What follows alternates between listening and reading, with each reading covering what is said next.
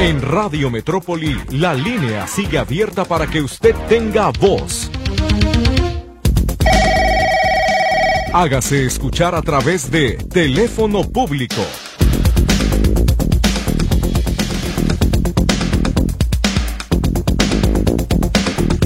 Sean todos bienvenidos a este teléfono público de Radio Metrópoli. Les saluda Víctor Montes Rentería. Ya estamos listos, todo el equipo de la Estación de las Noticias, para escuchar sus peticiones y derivarlas a las dependencias o instituciones o empresas que corresponda según sea el caso. Los teléfonos de la cabina 33 38 13 15 15 y 33 38 13 14 21 los atiende Lourdes Torres. La consola de audio está a cargo de Charlie Flores. En estos micrófonos les saluda su servidor Víctor Montes Rentería. Comenzamos a partir de este momento para que nos diga cómo le podemos ayudar y de que hasta las 12, sobre todo también recordarle a aquellas personas que ayer no pudieron o no escucharon que sus mensajes se hayan compartido, que no pudieron salir al aire, es importante que nos digan si está entre los pendientes para poder darle atención y seguimiento en este espacio. Rápidamente llamadas, dice Roberto Martínez, ¿qué líneas van a cerrar o de dónde a dónde correrán? Bueno, si se refiere al sistema de transporte público, únicamente se ha confirmado ya la estación Guadalajara Centro en la línea 3 del tren eléctrico urbano que va a estar cerrada. Plaza Universidad en línea 2 está funcional y la estación Juárez también está en funcionamiento. No va a haber ningún cambio hasta este momento. Beatriz Navarro, por San Pedro en Talpita, entre Santa Beatriz y San Mateo, desde el viernes no ha pasado el carretón de la basura. Por favor, ayúdenos, Beatriz, a reportarlo a 070 para que yo con folio en mano le pueda apoyar en la petición que nos está entregando en este momento y que el Ayuntamiento de Guadalajara pueda revisar entre su sistema qué es lo que ocurrió, qué es lo que se ha estado generando en esa colonia, por qué está retrasado y no le dan una respuesta. Mientras tanto, y se vienen acumulando los mensajes del eh, teléfono público, le damos la eh, bienvenida a Georgina Torres. Ella está ya en el teléfono en vivo. Vamos a ver qué necesita. Adelante. Buenos días. Dígame. Sí, Víctor, buenos días. Buenos días. Este, mira, Víctor, para este reportar que ya tenemos cuatro semanas este que no pasa el camión de la basura en la calle de Privada Zafiro, en la colonia Lomas del Aeropuerto, es el municipio del Salto y pertenecemos a la delegación de las Pintitas. El reporte que yo hice es el número 193 en aseo público. Ahí me atendió la señorita Adriana. Este, hice el reporte, me dice que va a pasar aquí la ruta es lunes, miércoles y viernes y me dice, este, tiene que pasar en el siguiente día, el miércoles o el viernes o el lunes. No pasa, me dice que le llame para decirle que no ha pasado. Lo he estado haciendo así, este, pasa otro lunes, pasa otro miércoles, vuelvo a llamarle para avisarle que no ha pasado. Y nomás la única respuesta que ella me da es que lo va a subir a la plataforma donde ellos suben los reportes, pero pues es lo único que, que me dice. Y pues no, no, no pasa, ya sabrás el acumuladero de basura que tenemos ahorita. Este, ese es uno. Otro reporte es este aquí agua solamente nos cae cada 15 o 22 días unas horas. Este reportes del agua ya no reciben ahí en atención ciudadana ni tampoco nunca te contestan ahí en Cimapés, que porque somos de Cimapés, te dan un teléfono, una extensión, marcas, marcas y marcas y nunca te contestan. En la atención ciudadana definitivamente reportes de agua ya no reciben. Me mandan a que reporte aquí a la delegación de las de las pintitas. Hago el reporte, este simple y sencillamente el delegado dice que ya sabemos que así es, que este que si quiero que me apunten para las pipas, en las pipas te llegas a apuntar nunca te las mandan entonces, este, prácticamente se echan la pelota unos a otros. Yo voy con el delegado constantemente, pues para estarle preguntando, me dice que no puede hacer nada, este, que ni el director del agua puede hacer nada. Ahorita en la mañana, este, el delegado me pasó el teléfono de un señor que manualmente abre las válvulas para que nos caiga agua. Él me pasó el teléfono para que yo le esté avisando si nos cae o no nos cae agua le mandé un mensaje temprano el día de hoy y nomás me contesta el señor que pues que el agua ya está puesta, que no hay presión y que si, de, si cae va a caer entre hoy, mañana o el viernes. Pero entre eso de que no hay presión, a mí generalmente no me cae agua o si me cae agua me caen tres gotas, este, unas horas. La quita y es volverte a esperar otros 15 días o tres semanas y este y es un cuento de nunca acabar. El señor que abre las válvulas a mí solo me contesta, pues ha de ser su tubería tapada. Yo constantemente estoy revisando eso porque es el primer pretexto que me ponen. Mi tubería está perfecta y si fuera eso, pues nomás no me caería a mí, pero no nos cae a nadie. Y total que ni agua, ni basura, ni alumbrado público, ni nada nos hacen caso de nada y yo sí reporto, estoy al pendiente y de todos modos me saco la misma. El delegado que es con el que luego nos mandan que está aquí, de todos modos él así de plano me dijo que él no puede hacer nada. Dígame una cosa, estamos hablando del municipio del Salto, ¿cierto? Sí. Bueno, yo creo que ya fue suficiente de tolerar funcionarios incompetentes, eh, en este caso del delegado municipal o el agente municipal, que debe ser ahí la zona de, de las que abarca la parte de las pintitas. Organícese con sus vecinos. ¿Cuántas personas más tienen el problema de la falta de agua? ¿Cuántas casas o vecinos son? No, es que somos aquí toda la colonia, en realidad sí que yo te puedo decir como 500 o 400 casas, realmente no tengo idea, pero la colonia pues sí está más o menos grande. De acuerdo, ¿no sabe si usted tienen ahí presidente de colonos, algún representante vecinal, alguien que les haga favor de reunirlos y agruparlos a todos? Pues mire, ahorita no sé, en realidad si haya o no, porque últimamente ya no ha habido convocatorias para eso y han puesto presidentes municipales y, y, representantes, ellos mismos los consiguen, este, no ponen convocatoria ni nada. Inclusive yo en una de las ocasiones que fui con el delegado de aquí de las Pintitas, me dijo, ay no, pues voy a ver si organizo el, el comité. Yo, yo le dejé mis datos, le dije, a mí sí me interesa participar, o sea, a mí sí me, sí me interesa participar en esas cosas, yo sí me doy tiempo para participar en eso. Este, le dejé mis datos y todo, jamás se organizó nada. Yo supongo que ha de haber alguien en papel. Claro. Pero nada más. De acuerdo. No sé si estoy en lo correcto. ¿El delegado de las pintitas es Javier Gómez Alonso? Creo que sí es el señor, es un señor ya grande. Ahorita no recuerdo el nombre del sí, señor. Sí, es el que está aquí en el organigrama del ayuntamiento. Bueno, ¿por qué le digo esto, señora? Porque le tengo una mala noticia. En conforme se acerque eh, la temporada de calor con más intensidad, ustedes se van a quedar sin líquido porque el salto no está preparado ni eh, económicamente ni administrativamente y evidentemente no están capacitados los funcionarios de esta administración para resolver problemas de la ciudad, aunque hayan ganado las elecciones, hay que reconocerlo así y pues están entregándoles un pésimo servicio desde la administración del presidente municipal Ricardo Said Santillán Cortés. Entonces, ¿qué les recomiendo? Que ustedes ya tomen el derecho que tienen de manifestarse de cualquier forma para que acudan a la presidencia, usted acompañada de un grupo que es una comisión que represente a los vecinos o todos los vecinos organicen para que con un escrito firmado por todos con sus domicilios, sus nombres y las zonas de las calles afectadas y las casas afectadas vayan a la presidencia municipal, se hagan visibles y le den a entender al presidente que tiene que escucharlos, tiene que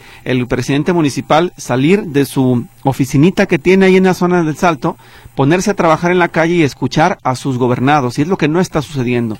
Las personas del municipio del Salto, lo digo con todo respeto, han sido unos habitantes pasivos durante por lo menos unas seis o siete administraciones, personas que los han pisoteado, ninguneado, que les quitan los servicios, que no los atienden, que solamente los buscan para las elecciones y los convencen con cualquier cosa, con bolsas, con tarjetas, con dineros, con despensas, pero desgraciadamente no se levantan para decidir que el gobierno se ponga a trabajar. Y en este caso, pues es lamentable reconocerlo, un gobierno que se dice metropolitano, que estuvo rasguñando en el Congreso para que lo hicieran metropolitano, no está respondiendo como tal, están comportándose como una ranchería y déjeme decirle que hay municipios grandes o medianos donde las rancherías están mejor administradas y en este caso del Salto es muy lamentable que tanto el presidente municipal Ricardo Said Santillán Cortés como en este caso el ineficiente delegado Javier Gómez Alonso no den respuesta a su solicitud de todos los servicios públicos que me han comentado. ¿Por qué lo digo?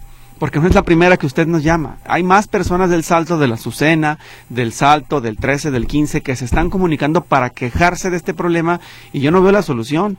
Por lo menos en otros municipios escuchamos las quejas y de repente vemos las respuestas, pero aquí no este gobierno, que por cierto es de Movimiento Ciudadano, está para llorar, está encerrado en su oficina y nadie sale a trabajar. Entonces yo quiero saber cuándo les van a atender a ustedes si no les dan una respuesta por la vía formal y oficial que es esa de acudir a la delegación. Usted sí está haciendo los pasos correctos, ¿eh? Va con el delegado, le pide que lo escuche. El señor, pues así con su carita de buena gente que tiene, pues no resuelve nada y no creo que ni siquiera le reporte al presidente municipal. Entonces creo que es momento de que ustedes ya se organicen, vayan a la presidencia con su escrito y le digan, venimos por una solución y no nos vamos a mover de aquí hasta que nos entreguen una solución. Pero tienen que hacerse notar, señora, porque están demasiado pacíficos y así no les van a resolver ningún problema, ¿eh? Porque inclusive, Víctor, yo este solicité una una cita con el con el presidente municipal. ¿Y qué pasó? Yo hablé este para solicitar una cita, dije, bueno, pues para ir a la segura porque también a veces pues mucha gente trabaja y no creo que puede ir como tanta gente. Claro. Dije, bueno, con la cita si ese día pide uno permiso la gente que no pueda pues se las arregla como sea para que vayamos un día más a la segura. Este la secretaria de ahí del presidente municipal este me dijo no este que él no atendía que el que atendía era su secretario particular que yo podía ir el día que yo quisiera y él me atendía que fuera en el horario de 9 a 4 de la tarde y que él este que él nos recibía yo le dije pero yo no quiero que me atienda él porque ya estoy cansada de nada más este que me atiendan personas tomar recados, yo le dije, porque nada más toman los recados y le dicen a uno, yo le comento al presidente, yo le comento al director, pero no hacen, en mi opinión yo creo que no hacen nada. Entonces yo por eso quería ir directamente con el presidente municipal para que con la persona que puede tomar decisiones y que resuelve. Pero la cita sí, la secretaria me lo dijo que él no atendía que tenía que ir con el secretario particular. Pero es lo mismo, Víctor, es nada más a que te tomen el recado, como se dice popularmente, te den el avión y es. todo. Pero el, el señor este, Ricardo Santillán, así como lo dijiste tú, no se toma la molestia ni siquiera ni de salir ni, ni aunque esté uno ahí en la presidencia municipal, él no lo atiende a uno absolutamente para ningún caso. ¿eh? Yo hablé, hablé este y le dije ah bueno está bien le dije ya pronto nosotros vamos a tener el sartén por el mango ya se vienen elecciones cuando se vienen elecciones no tenemos agua todos los días pasa la basura. O sea eso para mí quiere decir que sí se puede eh, que nomás es falta de voluntad de él, porque si no se pudiera, entonces, ¿por qué en esos días sí tenemos servicios? Un servicio que tenemos derecho, además, como yo le dije al delegado, yo pago puntualmente mis impuestos para poder exigir. Me dice el delegado, ahí en su recibo viene que el agua está andiada le llevé el recibo y le dije, dígame en dónde dice. En ninguna parte dice, nomás que ya, o sea, nomás se avientan la pelota. Pero el presidente municipal no recibe a nadie. Muy mal, pues muy mal, porque mire, otros gobernantes, por lo menos uno dice, gobiernan por, por Twitter, ¿no? Sea, contestan los mensajes, pero este pobre hombre ni siquiera está vigente en Internet. En Twitter su último eh, mensaje fue del 25 de diciembre del año 2021, o sea que realmente está prácticamente nulificado. Por eso le digo, cuando hablo de manifestación, me refiero a que ustedes se presenten en, la, en el ayuntamiento con su escrito para pedir de manera pacífica que sean atendidos, pero tienen que verlos a todos porque si no, no los van a escuchar. Desgraciadamente hay gobiernos que entienden como los perros, a periodicazos, y en este caso, pues hay que aplicarla de acercarse con un documento que es la, solicitud por escrito firmada por todos y decirle, señor presidente, tenemos estos problemas, pedimos una solución. Que les eh, firmen de, eh, de recibido y les sellen en la oficialidad de partes y ustedes ya tengan un registro de a partir de cuándo están pidiendo la atención para que quede un antecedente, porque yo le aseguro que todo lo que le ha dicho el delegado de las pintitas no está documentado, ¿eh? El hombre ni siquiera tiene registro de cuándo se han quejado las personas, porque usted tiene un documento de recibido de él. Él no, con, con decirte que yo le, cuando voy y hago los reportes, ahí, en, ahí con el delegado le, les digo, deme número de reporte, porque anotan en un cuaderno de esos este profesional, ahí anotan en un cuaderno y le digo, dame número de reporte para yo quedarme con algo. Aquí no damos, la señorita, y aquí no damos report, número de reporte, si quiere váyase hasta el salto Y en el salto de todos modos ahí nunca te contestan. A de mm. donde yo vivo, de Lomas del Aeropuerto, es aquí en, las Pintitas. Tampoco no vas a estar yendo tú cada tercer día a, presencialmente hasta allá, hasta a la cabecera municipal por un reporte de basura. Irás un día, pero no puedes ir cada tercer día. aquí el señor este ni siquiera te recibe nada, no te da número de reporte, anotan en un cuaderno, este, les va y les dice, ¿sabe que no ha pasado la basura? Sigo sin agua yo ya lo palomié. Y le digo, ¿y qué significa yo ya lo palomié?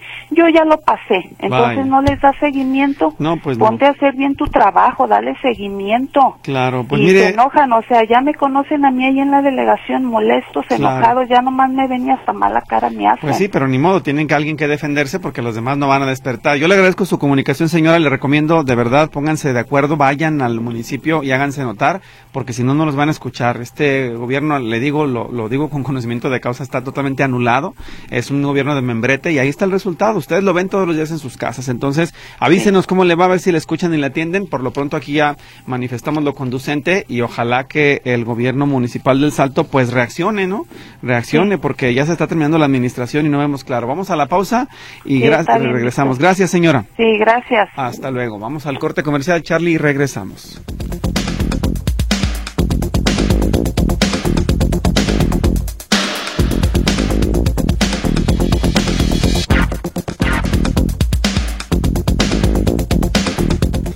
Bien, estamos de regreso en el teléfono público y tenemos participación del auditorio. Hay más llamadas, dice Daniel eh, Basulto. Pagué verificación el 5 de abril de 2022.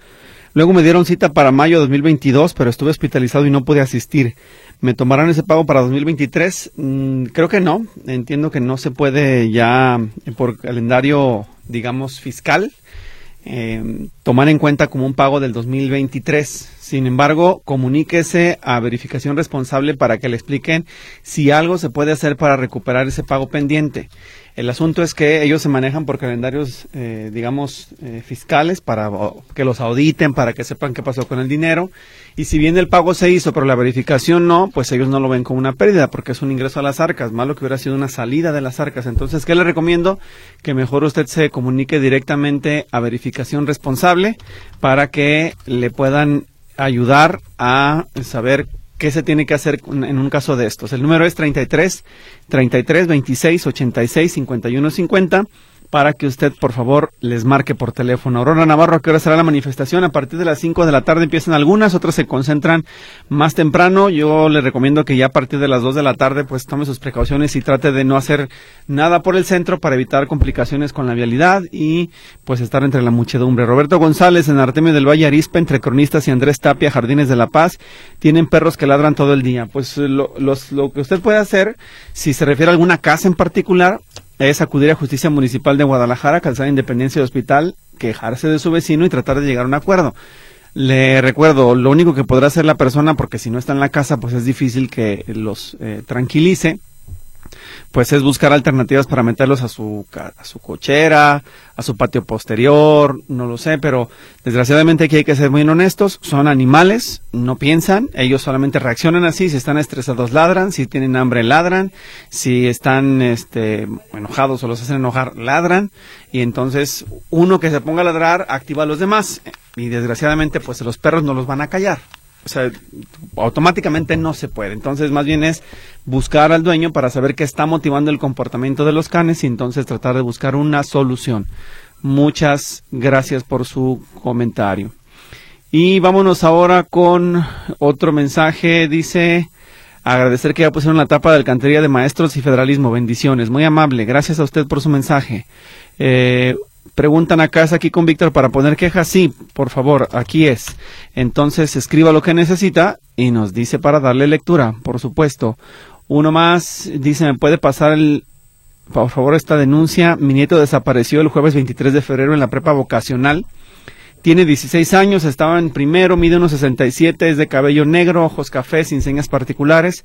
El director de la prepa vocacional no nos ha querido recibir para informar de lo que pasa en la escuela, ni se entera sé que no recibe a nadie, lo atienden, que la vocacional, a ah, lo atiende la vocal, que es lo mismo, dice, por favor, qué pasos, a quién acudir para que nos ayuden. Bueno, es que, a ver, eh, yo sé que es una situación complicada, pero no es con la Universidad de Guadalajara, eso es con la Fiscalía General, perdón, con la Fiscalía del Estado de Jalisco. Ellos tienen que hacerse cargo de la investigación. ¿En qué abona que el rector o director de la preparatoria le reciba o le diga algo? Ellos no van a tener ningún poder de solución. O sea, hacemos bien fríos y bien honestos. La Universidad de Guadalajara se encarga de lo académico. Probablemente si se advierte o se denuncia o los estudiantes tienen alguna sospecha de una irregularidad, pues podrían verlo con el Consejo General Universitario, la Rectoría de la ODG o algo por el estilo, pero el director de la prepa vocacional, pues ¿para qué? Creo que sus baterías tienen que enfocarlas en la Fiscalía del Estado, más si el muchacho no aparece desde el 23 de febrero. Eh, y usted ya ha visto también que la universidad se moviliza para demandar la localización de los estudiantes de manera constante. Acérquese a la FEU, sí, tal vez, para ver si con el apoyo de SOE le pueden ayudar a verificar qué está pasando, que se obtengan informes de la investigación, pero es directamente con la Fiscalía del Estado. Me parece que aquí hablar con el director de la prepa es más que nada ocioso. En Jardines del Prado, Tonalá, tienen 10 días que la basura no pasa. Por favor, ayúdenos. Dice, mi reporte es el 4344 de ayer, 7 de marzo. Dice Cristina Flores. Muchas gracias. Y luego uno más eh, dice, acá es una petición. Buen día, a ti a todos los que te escuchan. Tengo una compañera con un esguince de dedo del pie y necesito una bota ortopédica. ¿Alguien de tu generoso público tendrá alguna de segundo uso que nos pueda vender? Está ya chica y es para el pie derecho, dice Claudia en su comentario. Si le pueden ayudar, comunicarse al 33 13 52 07 27, 33 13 52 07 27. Lo revisamos para ver este, si alguien tiene una bota que le pueda facilitar y, por supuesto, entregársela a la persona que lo solicita o que se la venda barato. Es importante nada más que se pongan en contacto y lleguen ambas partes a un acuerdo. Mientras se siguen eh, cargando los mensajes de voz, voy con llamadas. Marcos de la Vega dice alumbrado público descompuesto en Rinconada de Santa Rita. El reporte es el 11 13 11. Es lo que me dice. Está, y dice que por federalismo desde José María Vigila Morelos está muy sucio. Hay mucha basura e indigentes. Marta Alicia Álamos, ¿puedo enviar mis datos CURP y teléfono al SAT para lo de pensión de bienestar que debes enviar? ¿Cómo? ¿Pero quién le dijo que tiene que enviar esa información? ¿Y al SAT para qué? Si eso es de la pensión de bienestar. ¿Se lo pidieron en la, en la Secretaría de Bienestar? Más bien, Lulú, si tienes contacto con ella, que nos hable en vivo y nos explique qué necesita, porque creo que está confundida o está tratando de enviar información que es, me parece, innecesaria. José López está en el teléfono público Adelante, ya le escucho. Dígame, buenos días. Gracias, buenos días. Buenos días. Gracias por permitirme el acceso a este medio informativo.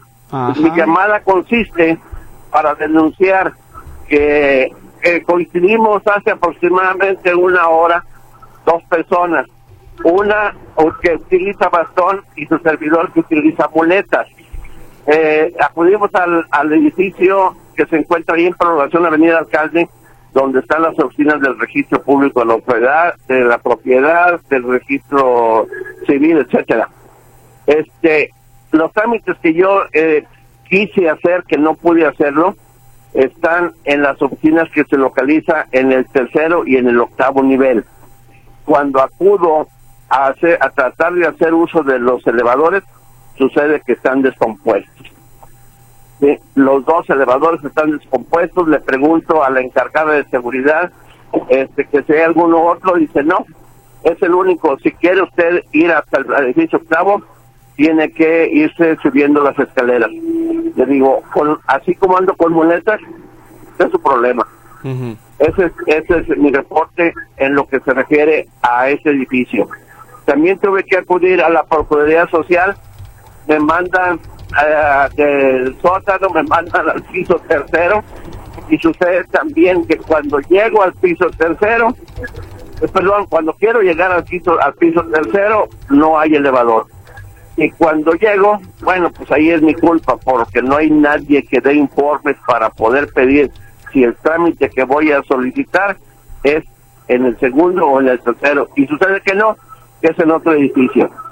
Considero que ya es mucho tiempo que los elevadores, porque así me lo informaron, que tengan más de tres meses sin, estar funcionando y pues eso nos está perjudicando a las, a las personas que estamos en la tercera edad o bien que por situaciones este, fuera de nuestro alcance, este, pues tenemos que utilizar muletas. Ese es mi reporte, pidiéndole por favor que intervengan para ver quién es el funcionario responsable que le dé mantenimiento a estos elevadores y que los ponga a funcionar. De acuerdo. Pues muchísimas gracias por la información. Muy común últimamente que los elevadores de casi todas las dependencias y de los eh, edificios públicos estén fuera de servicio. No sé si sea muy caro, si no tengan personal o por qué está pasando tan seguido en estas áreas o por lo viejo de los elevadores, pero me llama mucho la atención que ahora a los que nos han reportado se suma el que usted nos dice. Muchas gracias, señor. Gracias, le agradezco muchas atenciones y ojalá que eh, escuchando una autoridad que sea competente y que tenga capacidad de, de poder ordenar y mandar, ponga solución a esto porque lo que se ve las personas que resultan afectadas, pues nadie pone, nadie pone la queja para que se escuche y se solucione. De antemano, muchas gracias por todas sus atenciones. Gracias, muy buen día, hasta luego. Hasta luego. Gracias, pues vamos al corte comercial y regresamos después de la pausa porque tengo una información interesante que le vamos a compartir a partir de una entrevista. Corte y regresamos.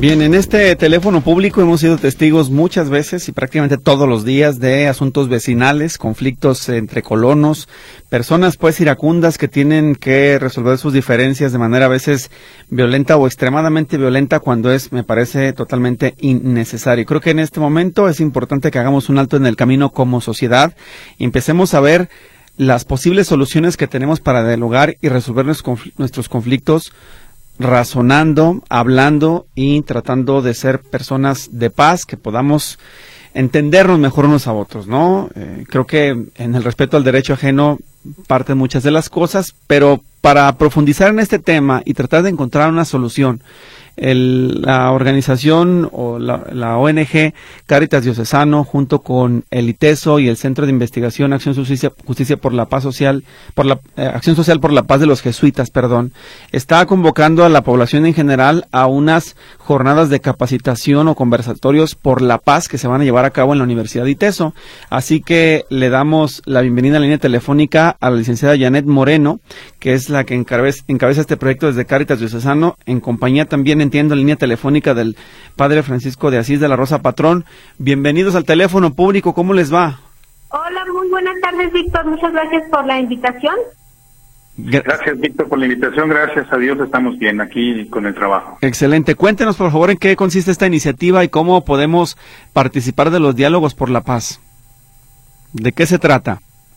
Mira, en agosto del año pasado la Comisión Episcopal Mexicana, o sea, los obispos de México con la Compañía de Jesús y la CIM, que es la Conferencia de los Religiosos y Religiosas de México, convocaron al pueblo de México y a, y a, toda la Iglesia Católica y a, a todos los hombres de buena voluntad a sumarse a la iniciativa de los diálogos sociales por la paz y una de las iniciativas son los conversatorios por la paz.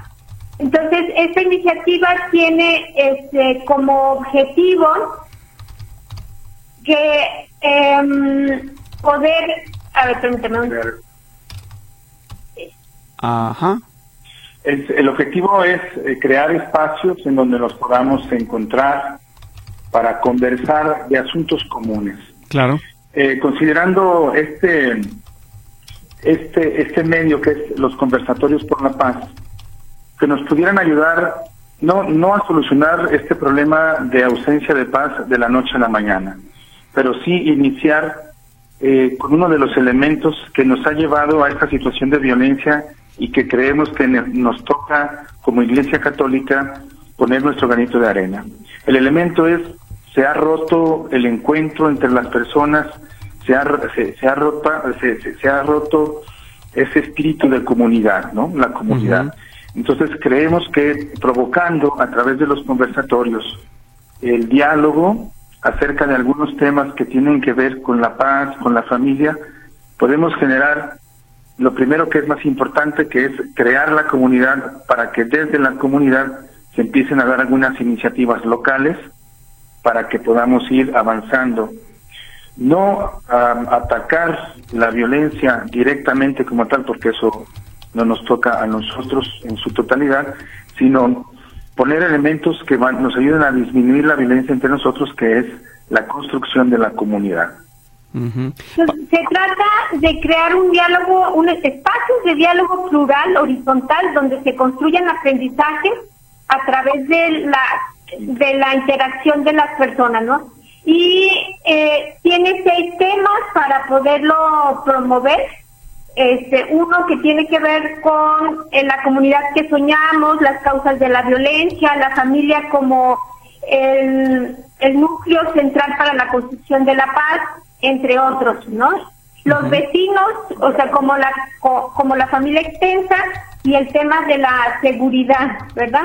Eh, estos conversatorios, digo, eh, tienen la intención de convocar a, todos los actores sociales en el territorio, o sea, allí en las colonias, ¿no? La, la gente que va a las parroquias, en la en el caso de la iglesia católica, pero también a las escuelas, los centros de salud, los policías, o sea, las otras iglesias, etcétera, ¿no?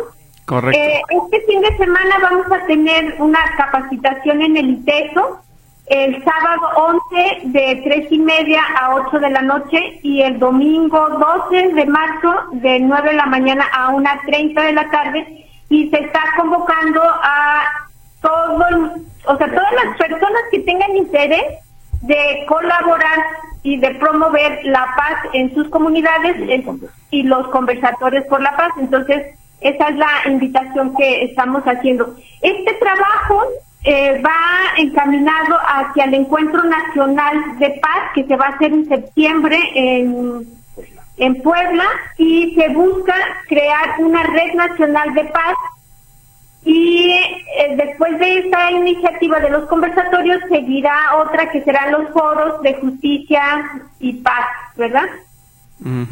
Sí, yo, yo por lo que veo aquí en un calendario que me compartían ustedes y se los agradezco, van a estar también presentes en Teochitlán, Jalisco, en Ajijic, allá en la zona de Chapala, en eh, Zacatecas y además en Ocotlán, Jalisco, ¿verdad? O sea, va a ser como regional también. Sí, sí, Víctor, queremos es la intención, ¿no? El ideal es que ojalá se pudieran hacer estos eh, conversatorios por la paz en, la mayoría de las comunidades que forman parte de la arquidiócesis de Guadalajara, pero sabemos que no, nosotros como arquidiócesis de Guadalajara no abarcamos toda la sociedad. Por eso la invitación es a todos los hombres y mujeres que quieran colaborar y decir, yo me quiero capacitar, si me late, yo me voy a ir con mi familia, con mis amigos, con mis vecinos a organizar estos conversatorios, porque ahí vamos a hacer desde darles el material, darles el material para que puedan hacer los seis conversatorios y también la indicación para que sus reflexiones las puedan plasmar en una plataforma que va a tener la conferencia del episcopado mexicano para poder sacar información y que nos ayude a ir iniciando, como señalaba al, al principio, eh, en pequeñas acciones en las comunidades, tratar de revertir esta situación de que se ha roto la comunidad y entonces ir reconstruyendo la comunidad para reconstruir el tejido social y por lo tanto como consecuencia construir la paz. Claro. Están invitando a todo el estado de Jalisco y a otros estados. Esta es una iniciativa a nivel nacional. Digo, nosotros como Caritas de Guadalajara estamos organizando junto con el ITESO y otras instituciones este trabajo para aquí, para el estado de Jalisco y para otros estados. Están ya también eh, de la diócesis de Tepic y de la diócesis de Colima, este, apuntados para estas capacitaciones, y las otras diócesis, San Juan, Auslancia, Guzmán, Aguascalientes, que son parte de la provincia de Guadalajara, estarán también este, invitando. Y te digo, es a nivel nacional, ¿no?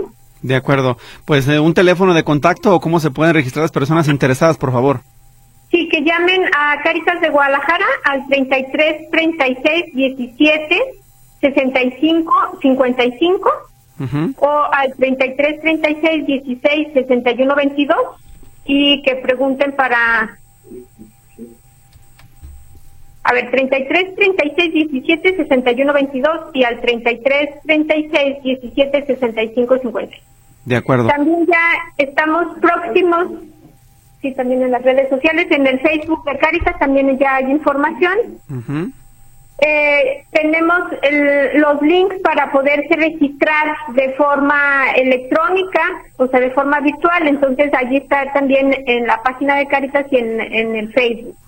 De acuerdo.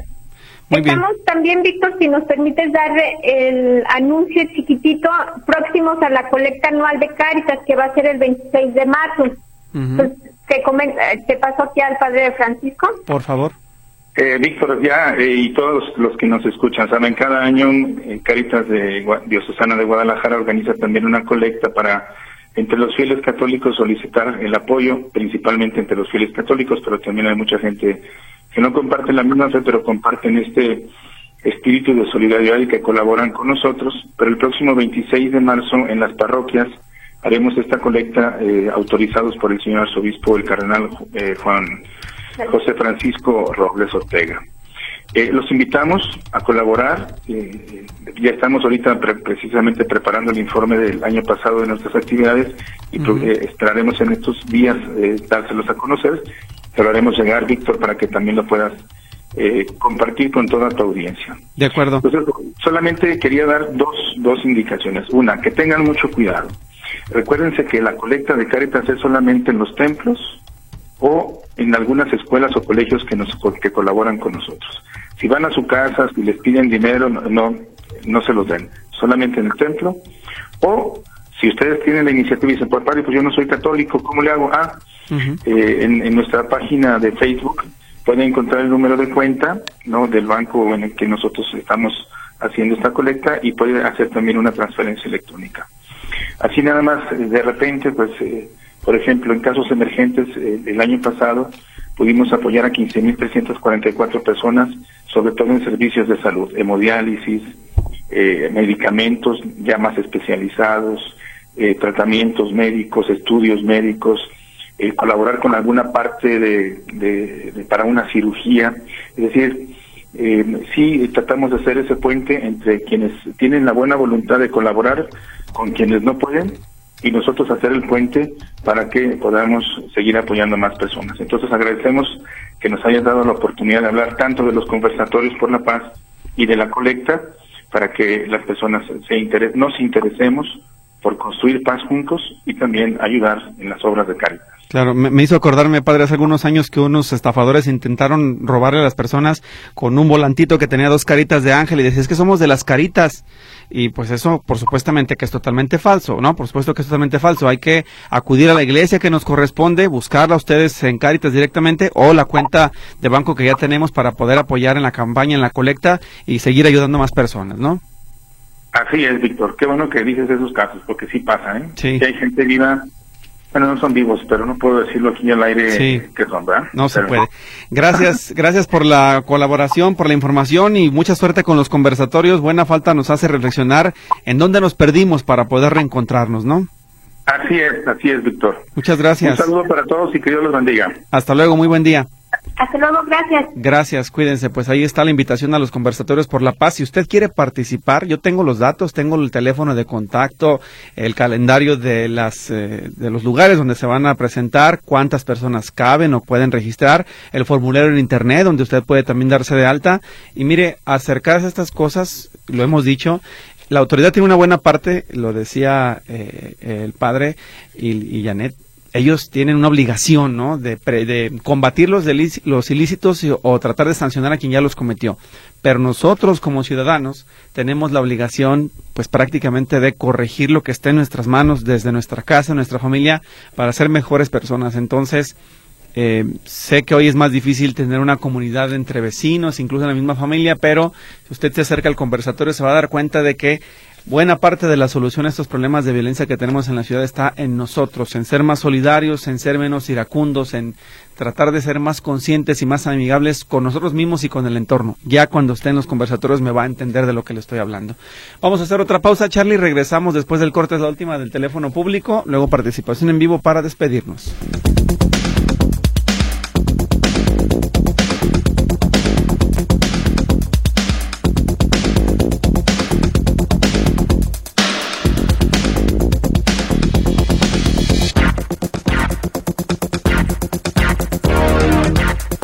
Estamos de regreso. Vámonos con Rosa Alicia González. Adelante, ya está al aire, le escuchamos. Muchas gracias, Víctor. Buenos días, dígame. Gracias a usted. Mi asunto es que a ver si me puede hacer el favor de ubicarme, a ver dónde puedo acudir para reportar a un licenciado, el cual me estaba llevando un asunto de un intestado. Según esto, el intestado ya se arregló y se iba a vender la propiedad, el cual me dijo que necesitábamos un avalúo del dicho inmueble. Le dije que, que sí, nomás que yo no sabía de dónde. Dice, yo tengo uno, pero le cobran 10 mil pesos. Entonces yo para evitarme problemas y todo eso y que saliera todo bien le dije que sí. Este, él mandó a hacer el avalúo y el avalúo salió mal porque no era ni domicilio de la casa ni era la fotografía de la casa. Entonces se lo dije yo a él. Me dijo, ay, se lo corrijo, se lo corrijo, se lo van a corregir, se lo van a corregir. Pero le pedí yo un recibo de, de que yo le había dado el dinero para el avalúo. Este, lógico que me tenía que dar el recibo del valuador el caso es de que me dio uh, una cantidad en el primer avalúo que eh, estaba evaluada la casa y en el segundo que rectificó me dio otra cantidad. Y le estoy pidiendo, le dije, no, pues es que usted está jugando conmigo, no me está haciendo las cosas correctas, devuélvame mi dinero. El dinero yo ya no se lo puedo devolver porque yo ya pagué el avalúo y me salió en 10 mil pesos. Entonces deme mi recibo no, pues este, mañana se lo doy, pasado se lo doy. Este es desde el 13 de enero de este año y no me ha podido dar el recibo. Yo ya no le pido mi dinero, pero sí mi recibo para yo justificar eh, este ese dinero. Y el caso es de que no, tengo el nombre del valuador también, inclusive le he llamado por teléfono al, al valuador y nadie me contesta ya vi en Google el domicilio y es una como casa particular y es como que está sola. Este, y el evaluador busco yo, eh, traté de buscar su cédula y eso, pero no me arroja ningún resultado de, de, de ese evaluador. Entonces no sé si realmente sea el evaluador, si no sea el evaluador y no sé a quién acudir porque yo ya me cansé de estar yendo a su oficina, de hablarle por teléfono, inclusive la secretaria está a favor de él porque eh, le tapa muchas cosas. Y ya ayer fue el acabose ya de plano. Yo ya dije yo ya tengo que proceder de otra manera porque de plano usted me trae soy persona de la tercera edad y mujer usted está jugando conmigo a ver, una cosa nada más, ¿usted cómo los contactó? ¿Cómo le recomendaron esos prestadores de servicio? Ah, pues un, un conocido me, me lo recomendó a, eh, a ese licenciado. ¿Pero nunca se dio cuenta que no tienen domicilio físico? No, el domicilio de, de él, de él sí, sí lo tiene. La razón social es Machuca Uribe Trato Directo. Sí, sí lo tiene, pero del evaluador él lo consiguió, no yo, él. Y el problema es con el evaluador básicamente, no tanto con el licenciado. Pues el evaluador y él porque él me recibió el dinero. Los dos están vinculados. Pues mire, ayer le decíamos a una persona que, se quejara en la dirección de profesiones. Alguien me recomendaba que ya no fuera así porque pues prácticamente la dirección hacía muy poco para poder sancionar a los profesionistas, que fuera mejor una denuncia prácticamente en lo penal para poder eh, intervenir ese tipo de funcionarios o de, servidores, pseudo servidores, ¿no? Que son ahí. Eh, lo que hay que hacer es... Eh, em, buscar que se persiga, por ejemplo, en los casos que se acredite como fraude y, e investigar o poner a proceso al litigante y en este caso al evaluador. Entonces, esa es la recomendación que nos hacían, pero de todas maneras yo sugiero, como nos decía una vez el licenciado del Campirano Marín, que lo haga también en la dirección de profesiones para atacar por varias vías, a ver si es posible que esas, esos eh, profesionistas irresponsables pues les puedan anular sus eh, cédulas profesionales para seguir operando. Entonces, por lo pronto yo le diría intentar en la dirección de profesiones quejarse con el del, trato del licenciado, pero si usted ya advierte que el evaluador es un fraude, que no hay nadie que le responda, que no, es, no existe un domicilio, pues sí pinta y huele a fraude. Entonces hay que ir a la fiscalía a presentar denuncia hasta que se investigue quién es la persona que está operando en estos casos, ¿verdad? Ah, bueno. Esa es, creo que la ruta que hay que seguir. Bueno, pues muchísimas gracias y le agradezco su atención. Muy bien, recuerde que la Dirección de Profesiones del Estado está en eh, Degollado y, Pedro Moreno, en, perdón, Degollado y Madero, Degollado y Francisco y Madero en el centro de Guadalajara, muy cerca del, centro de la ciudad. Muy bien. Gracias. gracias. Hasta luego, muy buen día. Llamadas, dice, si no están de acuerdo los párrocos, ¿dónde hacer los conversatorios?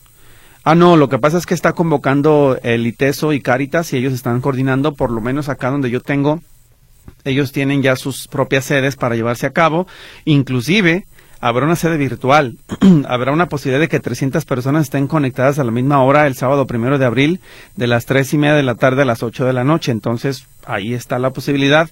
Carmen, si usted ve que en su iglesia no quieren colaborar, eh, puede buscarlos a ellos a través de la plataforma Zoom y el teléfono de contacto para que usted eh, tenga más información es 3336 176122 o 3336 176555. Gloria Muñoz, mi esposo hizo trámite 65 y más en diciembre. ¿Cuándo les entregarán las tarjetas? No he podido registrarme mi pasaje. ¿Hay alguna otra forma para que no sea por plataforma? No. Eh, básicamente es Solamente las personas con discapacidad las están atendiendo en casos excepcionales en los módulos, pero prácticamente todo es digital. Y en el caso de la tarjeta, se supone que ya le tienen que dar en este mes de enero eh, y febrero, que ya pasó enero, le tienen que empezar a, pagar. Ya pasó también eh, febrero, estamos en marzo, así que en teoría ya le tienen que estar entregando la tarjeta. Pero si tiene dudas o quiere saber cómo va su proceso, hay que comunicarse al conmutador de bienestar, que es el 3336 79 3630. Marta Rodríguez Colmenero, vivo a pie de periférico, nuevo en, la, en Copal, entre Loma Alta y Margarito Jara. Tengo dos años reportando que no pasa el camión recolector de la basura, pasa espaldas de la casa, pero no alcanzamos a tirarla. ya mejor la quemo, pero me da pena hacerlo, ¿no? Y aparte está cometiendo un delito ambiental.